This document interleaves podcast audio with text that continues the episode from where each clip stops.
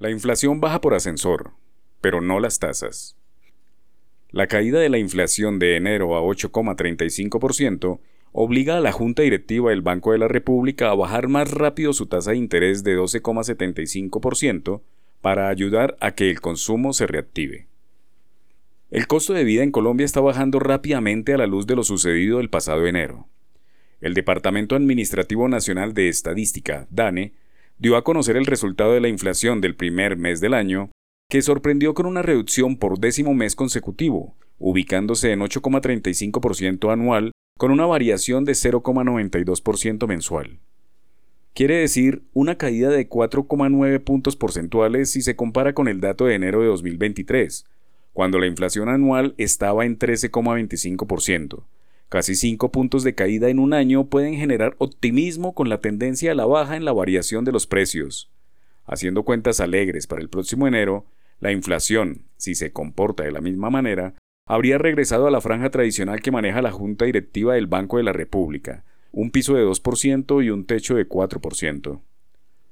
Los apocalípticos preveían que el fenómeno del niño sería de larga duración y que cubriría los meses de diciembre, enero, febrero y marzo, lo que afectaría los tres pilares fundamentales de la formación de precios a los consumidores como son los alimentos, servicios públicos y transporte.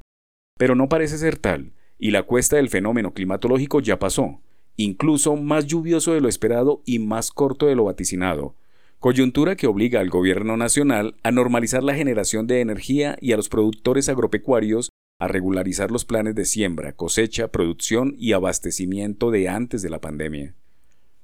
Lo único que se ve en el horizonte que puede distorsionar el buen panorama inflacionario es una alza rápida de la CPM o diésel, que se ha mantenido congelado.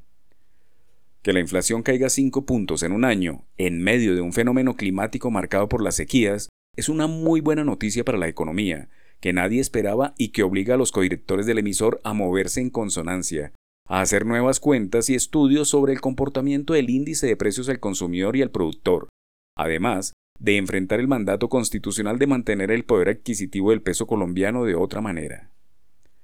Claramente, se está entrando en un nuevo ciclo que juega a favor del gobierno nacional, que tiene el imperativo de hacer crecer la economía con un esperado plan contracíclico, pues un crecimiento tan bajo de menos de 1% en 2023 e inferior a 2% en 2024 es uno de los dos lunares de su manejo económico. El otro, sin duda, es el alarmante déficit fiscal de 5,3% esperado para este año, lo que alejaría al país de recuperar el grado de inversión y envía un mensaje a la banca multilateral de que se está gastando mucho dinero en subsidios, gastos ordinarios y engordando a un Estado que no sabe ahorrar o ser más eficiente a la hora de producir o generar los ambientes más competitivos. La Junta Directiva del Banco de la República tiene en sus manos la decisión que hará que la economía se recupere más rápidamente, que aleje el fantasma de la recesión y que beneficia a todos los sectores, en particular al de la construcción, bajar las tasas de interés para reactivar el consumo, la compra de bienes duraderos, las inversiones, una verdadera cascada que empuja a la economía a entrar en una nueva fase. Si el emisor baja, antes de que llegue el segundo semestre, su tasa a menos de 8%, los bancos empezarán a trasladar ese dinero barato y a competir por cuentavientes.